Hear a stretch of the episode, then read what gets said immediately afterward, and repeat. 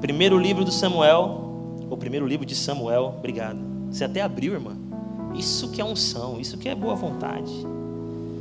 1 Samuel 28.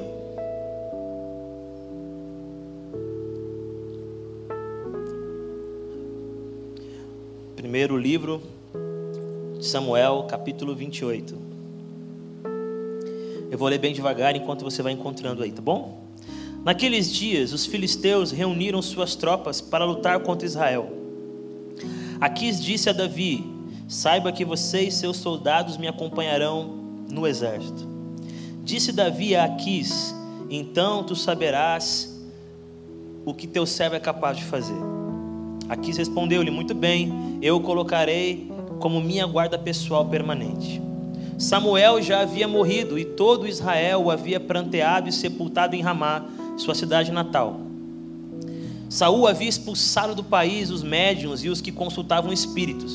Ele havia expulsado, não assassinado, perdão. Depois que os filisteus se reuniram, vieram e acamparam em Sunem, enquanto Saul reunia todos os israelitas e acampava em Gilboa. Quando Saul viu o acampamento filisteu, teve medo, ficou apavorado ele consultou o Senhor, mas esse não lhe respondeu nem por sonhos, nem por urim, nem por profetas. Então Saul disse aos seus auxiliares: Procurem uma mulher que invoque espíritos, para que eu a consulte. Eles disseram: Existe uma em Endor. Saul então se disfarçou, vestindo outras roupas, e foi à noite com dois homens até a casa da mulher e disse a ela: Invoque um espírito para mim, fazendo subir aquele cujo nome eu disser. A mulher, porém, lhe disse: Certamente você sabe o que Saul fez. Ele eliminou os médiums e os que você está e os que consultam espíritos da terra de Israel. Por que você está preparando uma armadilha contra mim que me levará à morte? Saul jurou-lhe pelo Senhor: Juro pelo nome do Senhor que você não será punida por isso. Quem devo fazer subir? perguntou a mulher. Ele respondeu: Samuel. Vamos orar mais uma vez? Pai, obrigado pela Sua palavra, obrigado por essa igreja linda, obrigado pelo seu amor. Em nome de Jesus. Amém. Samuel faz três coisas aqui que eu queria compartilhar com você sobre o tempo. Quando ele se deu conta de que ele perdeu a oportunidade de se relacionar profundamente com Samuel, quando ele se deu conta de que a amizade com Samuel era mais do que uma relação simpática, era uma referência para a vida, era uma orientação para os passos. Samuel não era apenas um cara legal, Samuel era instrumento de Deus para a caminhada dele. E ele usou o tempo dele da forma equivocada, ele usou o tempo dele de uma forma errada, e isso fez com que ele se perdesse no meio do caminho. Quando ele se deu conta disso, ele quis voltar no tempo, ele quis regressar. E ele então entende que não havia ferramentas certas para fazer isso. Não havia como voltar no tempo do jeito de Deus. Ele teria que abrir mão de agir do jeito de Deus para tentar voltar no tempo. Então ele procura uma necromante, ele procura alguém que poderia adivinhar, uma feiticeira. E ele começa a procurar em toda a região alguém que pudesse consultar espíritos, alguém que pudesse fazer a sepultura falar. Nessa tentativa, ele descobre a região onde essa mulher, que era uma adivinha, estava fazendo as suas adivinhações. E a primeira coisa que ele faz é se disfarçar. Ele coloca roupas comuns. Ele não está mais precisando ser reconhecido. Pelo contrário, ele quer que sair sem que ninguém saiba quem ele é. Ele está tão interessado em fazer algo diferente, ele está tão angustiado, está tão desejoso de ouvir a voz de Samuel, que naquele momento para ele não era importante receber aplauso. Naquele momento para ele não era importante quando ele saísse do palácio ser ovacionado. Naquele momento não era importante ter um tapete vermelho, naquele momento não era importante as pessoas comentarem: olhem lá, é Saul. Naquele momento não era importante lutar para se manter no trono. Naquele momento não era importante fazer algo que desse algum destaque para ele, porque ele percebeu que tudo que ele precisava naquele instante era abandonar toda a multidão para se encontrar com um só. Era abandonar todas as vozes para ouvir uma só era não fazer questão dos tapinhas nas costas, porque o que ele precisava era de direção para a vida. primeira coisa que esse texto, que essa história pode ensinar para você e para mim, é que nós estamos perdendo tempo demais buscando reconhecimento pessoal. Estamos perdendo tempo demais para ter mais likes, mais visualizações, mais seguidores, mais admiradores. Isso não só em redes sociais, na vida. Estamos perdendo tempo demais, desejando ocupar um lugar, alcançar um status, ser uma referência para os outros, não para ser uma referência, mas para ser um ponto de chegada. Eu quero admiração. Saul lutou com todas as armas para não perder o seu trono, ao ponto de brigar com o filho, ao ponto de ser injusto com Davi, porque tudo o que ele queria é: ninguém vai tirar de mim essas vestes reais. Ninguém vai tirar de mim as minhas regalias. Mas nesse dia, nesse dia, quando ele está desesperado, entendendo que perdeu muito tempo, ele não faz questão. Senhor, você quer a coroa? Não, deixa aí. Senhor, está esquecendo a sua roupa a mais bonita? Não, pode deixar aí. Mas as suas botas? Não, não quero bota nenhuma. Tudo o que eu quero é passar despercebido pela multidão para me encontrar com apenas uma voz.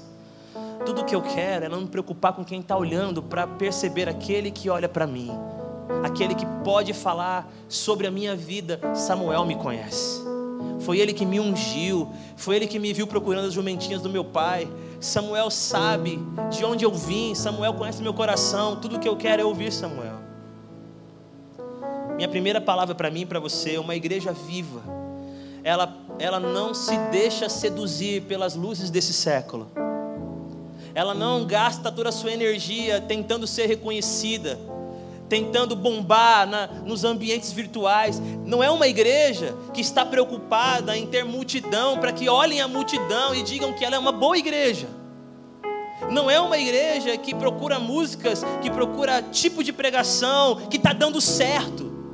A igreja viva não é uma igreja que está tentando dar certo. A igreja viva é uma igreja que já entendeu que certo mesmo é servir, que certo mesmo é se doar e que certo mesmo é ser luz e sal. Luz é um elemento, é, um, é uma natureza que chama atenção para o outro, não para si. Quem olha para a luz não vê a luz, vê o que a luz ilumina. O sal, ele, ele deixa de ser saboroso quando ele é um fim em si mesmo. A, a não ser que haja alguém muito excêntrico aqui, encher a mão de sal e comer não é algo agradável. Se você gosta, irmão, fica em segredo, deixa para você, não conta não, que vai ser meio estranho. o sal, ele, ele mantém o seu valor quando ele dissolve, quando ele se deixa se desfazer na carne, na fruta, onde necessário for. Uma igreja viva não precisa chegar na situação de Saul. Vestes reais? Tenho, muitas. Salas e mais salas com os melhores adornos da região? Check, tenho. A admiração do povo? É, meio forçada, mas tenho. Recursos quase ilimitados? Não são ilimitados, mas tenho. Gente que morreria por você? Tenho, check. Você tem amizade com uma voz que te conhece você tem amizade com uma voz que te orienta, que te acalma no dia que os exércitos são muito maiores do que você consegue enfrentar. Você tem ainda aquela mão que toca o seu ombro e te acalma. Você ainda tem isso? Não, isso aí eu não tenho mais. Então eu vou tirar as roupas reais, eu vou descer o palácio sem ser percebido e eu vou buscar essa pessoa aí que pode me reconectar com Samuel. Igreja viva é uma igreja simples a segunda coisa que ele faz é ir com apenas dois homens. Eu, eu não sei quem eram esses dois homens, mas eu, eu tenho certeza que era gente de confiança. Porque Saul já não era assim uma unanimidade. Samuel já não é Samuel, perdão. Saul já não era uma unanimidade. Saul já não era aquela pessoa hiper mega respeitada. Não, não precisava de muito para ter uma conspiração contra ele, uma armadilha ele precisava escolher com muito cuidado, de maneira minuciosa. Eu preciso fazer algo importante, eu preciso caminhar numa outra direção, eu preciso buscar uma voz. Quem vai comigo? Não demore muito tempo para descobrir quem são um, dois ou três que vai andar com você. Não demore muito tempo para percebê-los na multidão. Saul andava com com muita gente ao seu redor, com tropas e mais tropas defendendo, destacamentos e mais destacamentos. Era uma honra alguém acompanhar Saul. Mas nesse dia, ele não quer tropa, ele não quer plateia, ele não quer gente que diz que ele é maravilhoso, ele só queria duas pessoas para quem ele pudesse confiar a sua vida. Eles não vão querer me fazer mal, e se alguém tentar me fazer mal, eles vão enfrentar. Uma igreja viva, uma igreja que não perde tempo e consegue desenvolver relações profundas que vão nos acompanhar quando nós decidimos viver uma vida mais correta, mais honesta, mais generosa e mais centrada no que tem valor. Uma igreja viva não é uma igreja que tem muitos encontros e pouco contato. Uma igreja que tem muito movimento e pouco discipulado real. Igreja viva é uma igreja que sempre tem alguém que sabe seu nome, sempre tem alguém que fala o seu nome com amor, sempre tem alguém que chora quando o seu nome é citado e você não está, por alguma razão ruim. Saul olhou e disse: Quero só dois, e ele conseguiu encontrar dois, que valia a pena confiar. Temos pouco tempo, gente. Eu estou com 41 anos de idade. Eu sei que não é muito para alguns, para outros é muito. Mas quando eu olho para a minha jornada, eu, eu fico angustiado. Eu falo assim: eu encontrei já tanta gente, eu já conheci tantas pessoas, eu já, fui, eu já fiquei impressionado com, com tantas personalidades, das mais generosas, mas para quais delas eu confi, confiaria a minha vida? Uma das cenas mais impactantes do Evangelho é quando Jesus, no alto da cruz, já com seu corpo machucado, sangrando, suado, a sua respiração ofegante, ele olha para João, o único que ficou a uma distância viável, e diz: João, essa aqui é sua mãe, cuida dela, João. Uau! Jesus tinha alguém para olhar e dizer: Eu sei que você vai cuidar da minha mãe. João, eu sei que quando eu não estiver aqui fisicamente, ela vai morar na sua casa. Você sabe do que ela gosta, sabe aquelas nossas conversas sobre minha mãe? Sabe aquelas vezes que eu fiquei tempos em tempos orando com você por ela? Era para te preparar para esse momento, João. Você sabe qual é o prato que ela mais gosta? Eu te contei. Você sabe como acalmá-la? Eu te ensinei. Lindo é quando você olha para sua família e você sabe que se você faltar, tem gente que caminha com você de maneira tão verdadeira que eles seriam como irmãos, pais de quem ficou. Ontem eu fui almoçar com uma pessoa que vocês gostam muito, eu acho que a maioria gosta, que é o Baruch. Estávamos conversando sobre alguns projetos para esse ano. E, em dado momento da nossa conversa, nós citamos duas irmãs viúvas que nós respeitamos muito. Duas irmãs de homens que se doaram a cada instante, homens que inspirariam personagens bíblicos, homens que o mundo não era digno. Mas essas duas viúvas estão desassistidas. São duas viúvas que não recebem as, as visitas que deveriam receber, que se preocupam com coisas que não deveriam se preocupar, porque esses homens foram maravilhosos, foram incríveis e eles não têm culpa do que está acontecendo mas no final da vida eles não puderam olhar para dois ou três e dizer: cuida da minha família. Porque relações assim não se estabelecem apenas doando. Você sempre está presente, você sempre ajuda, você sempre atende a ligação, você sempre corre para ajudar, mas você não se revela, você não se expõe, você também não, não pede reciprocidade. Você é uma fonte a jorrar, mas que nada recebe de volta. Eu não sei. Talvez você viva uma vida bem diferente e você está tranquilo, Tiago. Que é isso? Se eu faltar hoje, não vai faltar gente em casa. Saul precisava de apenas dois para fazer o que ele tinha que fazer naquele momento. Para buscar a Deus de todo o seu coração, basta dois. Para aprender a se quebrantar na presença do Eterno, basta dois para sair por aí anunciando o evangelho que redime, que salva, basta dois. Para vencer as suas compulsões, tentações, ambiguidades, de joelho dobrado, de coração quebrantado, basta dois. Para cuidar da sua casa, para abençoar seus filhos ou suas, seus amigos, se você não tiver filhos, basta dois. O amor líquido está por aí. E ele jorra para todos os lados. Mas no dia de colocar roupa simples, de deixar o palácio para trás, de não ter aplauso, de não ter vitória, quais são os dois que caminhariam com você? Para terminar, quando ele chega até a, a necromante, aquela que ia consultar espíritos, ela pergunta para ele: Quem você quer ver? E ele disse: Samuel. Eu quero ver alguém que já morreu. a coisa mais triste da vida da gente, ou que pode ser, né? espero que não seja a nossa realidade, é quando a pessoa mais importante que nós gostaríamos de ver hoje já não dá mais. E não dá mais, não apenas porque morreu fisicamente, talvez não morreu, está viva. Mas a relação morreu, o pacto morreu, a aliança morreu, a história morreu. Porque não soubemos cuidar do tempo.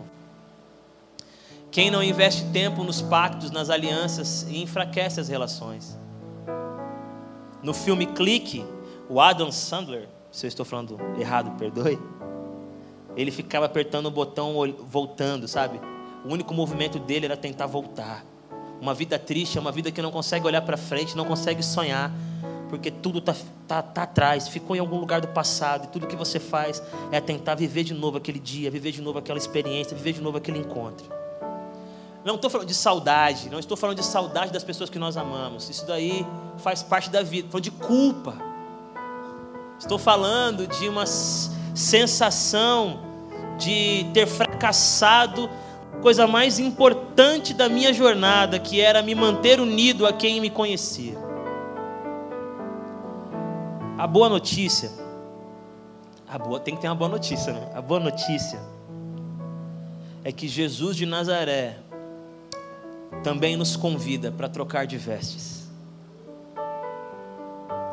E a veste que ele oferece para você é vestes de louvor.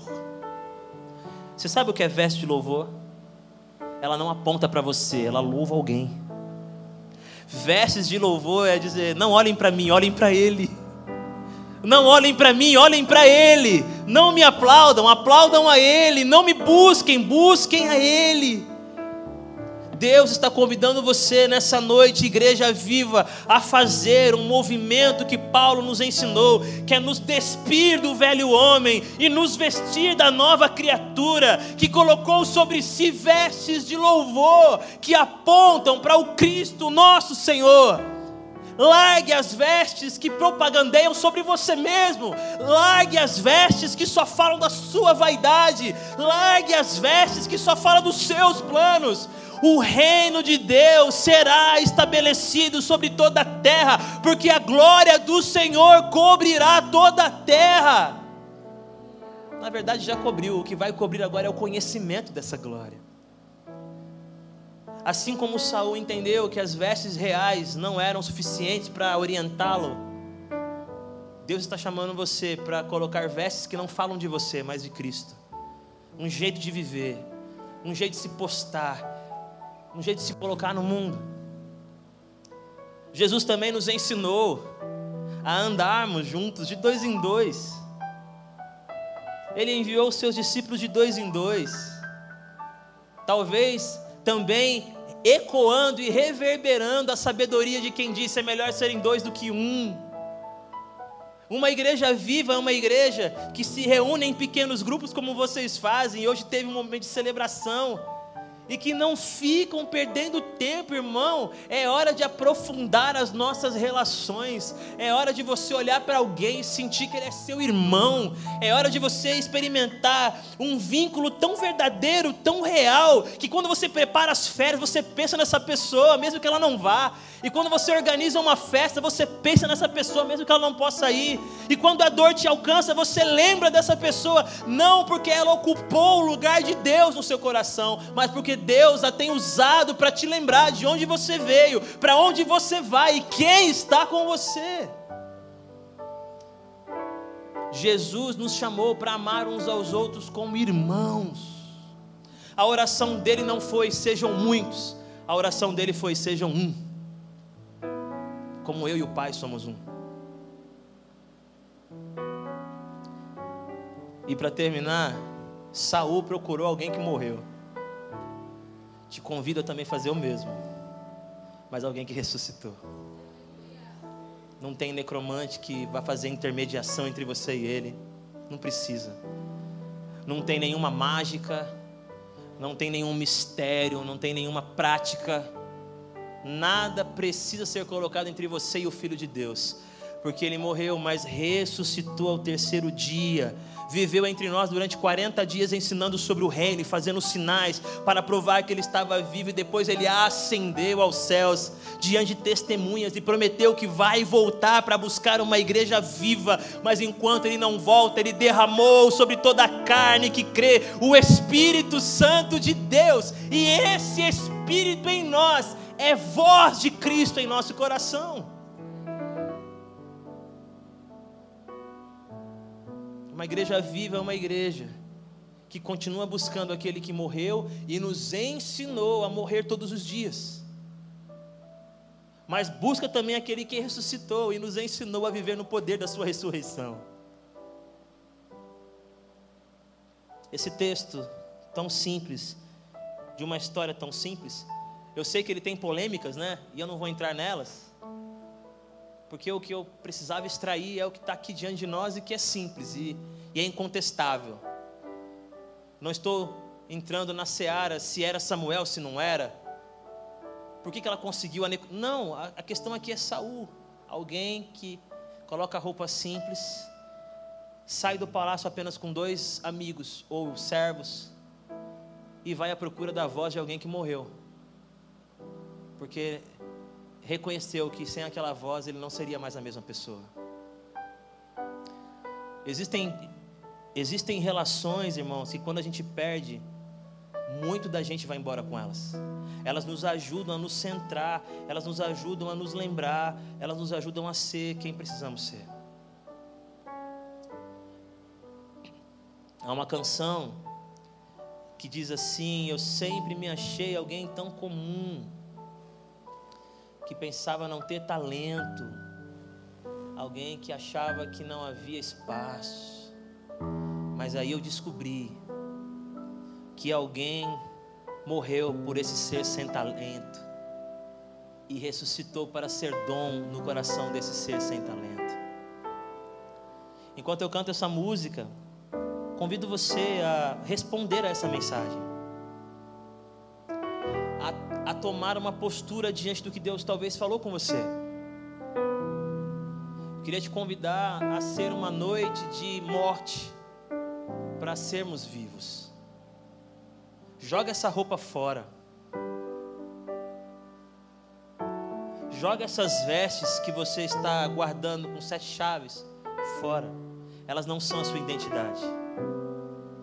Sensualidade, dinheiro, popularidade, joga isso fora. Vestes de louvor sobre a sua vida. Te convido a colocar no seu coração, se já não existe nele, o desejo intenso de nesse ano aprofundar relações com um, dois ou três. Jesus andava com doze de maneira mais próxima, mas em vários milagres estava apenas com três. E na cruz, falou apenas com João. Nenhum outro discípulo ouviu a voz de Jesus enquanto ele estava na cruz, a não ser João. Porque ele era o preferido? É porque ele estava lá. Só por isso. Ele estava lá. Não existe outra voz a nos orientar que não seja a voz de Jesus de Nazaré. Ele ressuscitou. E não há necessidade de nenhum intermediador entre nós e Ele, e entre Ele e nós. Enquanto eu estiver cantando, se essa palavra faz sentido para você, se ela mexeu com alguma imagem na sua mente, se ela trouxe alguma memória, eu queria te convidar, enquanto eu canto, a você tomar uma postura de vir aqui à frente. Faz tempo que eu não faço isso aqui, eu acho. Mas hoje eu queria muito convidar você a vir aqui à frente e a não perder tempo, a investir esses passos do seu lugar até aqui como passos de uma nova jornada que pode acontecer. Já me perguntaram várias vezes, Tiago, qual é a diferença de quem vai na frente e quem não vai? Eu falei, não sei. Pergunta depois para quem foi na frente. Quem sabe é quem se move, não quem vê se mover. Feche seus olhos. Pai querido, que privilégio estar aqui hoje com essa igreja. Meu pedido é que se houver algum outro ponto a ser falado nesse texto, se existe outra história a ser contada, completa Espírito Santo de Deus em cada coração. No que eu faltei, que o Senhor seja ainda mais incrível e ainda mais generoso. Se há algo que eu disse que conversa com a vida de alguém aqui, Senhor, não deixe que nós continuemos perdendo tempo. O tempo é sagrado. É o nosso sábado. Gente eterna não pode perder tempo. Porque eternidade não é o direito de desperdiçar tempo. Eternidade é a sabedoria de tornar cada segundo eterno. Como disse um dos seus filhos, tudo aquilo que não é eterno é eternamente inútil. É tempo das nossas vestes serem trocadas. É tempo das relações serem aprofundadas. E é tempo de voltar a buscar a sua voz, daquele que morreu e ressuscitou, de uma forma mais profunda. Toca os corações, Senhor. Enquanto eu canto essa canção, se alguém quiser vir aqui orar comigo, pode sair do seu lugar, vir aqui à frente, que eu vou ficar muito feliz de orar por você e desejar sobre a sua vida as bênçãos de Deus. Amém, Jesus. Eu sempre me achei tão comum. Talentos pensava não ter. Sonhos eu não tinha nenhum. E o meu valor eu não conseguia ver. Eu queria ser um super-herói ter poderes para me transformar nos heróis. A ferida não dói, tristeza eles podem voar, eles podem voar.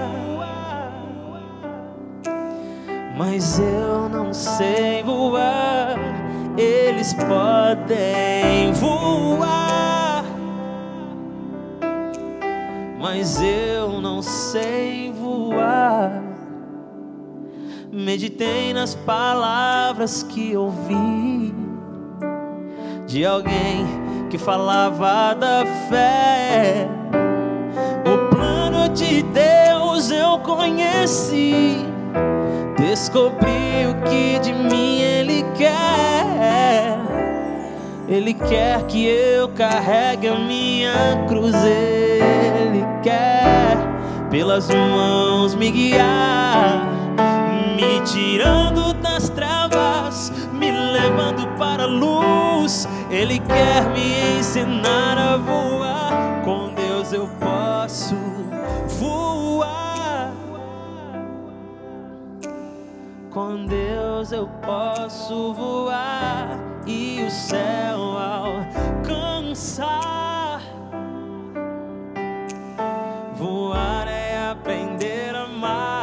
Com Deus eu posso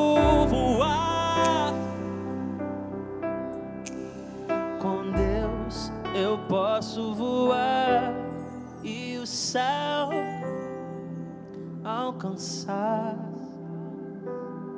Se tiver alguém que quiser fazer isso como alguns irmãos estão fazendo.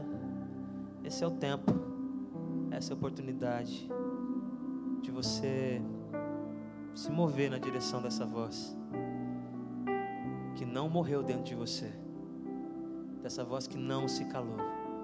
Ela permanece viva e te convidando a escutá-la no profundo da sua alma. Se tem mais alguém que quer fazer isso hoje, quer selar esse encontro, sai do seu lugar e vem aqui que eu vou orar por nós.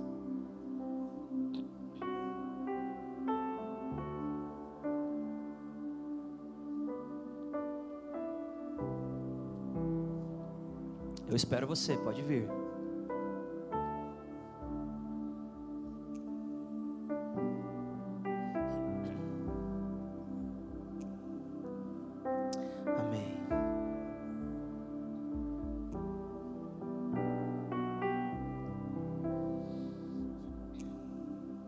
Obrigado, Jesus, pelo canal Jovem. Obrigado, Jesus, pela juventude que aqui te serve e a partir daqui te serve em vários lugares, nas suas profissões, nas suas relações, nas suas decisões pessoais. Que nós possamos aproveitar bem o nosso tempo para voltar a colocar as roupas da simplicidade, as vestes de louvor, vivendo uma vida que não se consume, que não se consome apenas e tão somente apenas em busca daquilo que diz respeito a nós, mas uma vida que aponta para Cristo Jesus, as nossas vestes. Queremos nos vestir do novo, do novo homem, queremos mergulhar nessa nova experiência de vida, Pai. Em nome de Jesus também eu peço que consigamos nesse ano aprofundar as relações que estão conosco quando o palácio fica para trás quando a coroa não mais está sobre a nossa cabeça, quando a gente perde, quando a gente desiste, quando a gente já não é mais o que já foi. Gente que vai correr conosco, gente que vai buscar com a gente, gente que vai se prostrar com a gente, gente que vai lutar com a gente, gente que vai chorar com a gente. Gente que vai dizer: Conta comigo, Senhor, em nome de Jesus, que a sua igreja viva experiências profundas de amizade e discipulado, amizades espirituais que se concretizam na vida do dia a dia. E que nessa noite também arda em nós um desejo maior, mais intenso, de buscar a voz daquele que morreu, mas ressuscitou, sem necromancia, sem estratégias elaboradas, sem intermediadores humanos, sem seres misteriosos, sem mandingas tão somente pelo sangue que abriu um vivo e novo caminho até o Senhor, tão somente pelos méritos da cruz, tão somente pela fé no amor de Deus, tão somente pelo Evangelho que nos guia e nos orienta, Pai. Te agradeço e te louvo. Abençoe de maneira profunda as pessoas que vieram aqui por alguma razão muito pessoal. Ajude, Senhor. Encaminhe, Senhor. Oriente. Conduza para a honra e glória do seu nome. Em nome de Jesus Cristo, nosso Senhor. Amém. Amém, gente linda. Deus abençoe vocês. Canal Jovem, muito obrigado por mais uma vez terem me convidado. Tenho certeza que isso é estratégia da minha mãe, que pede por favor para que vocês não se esqueçam de mim. E é sempre um privilégio estar com vocês. João, por favor.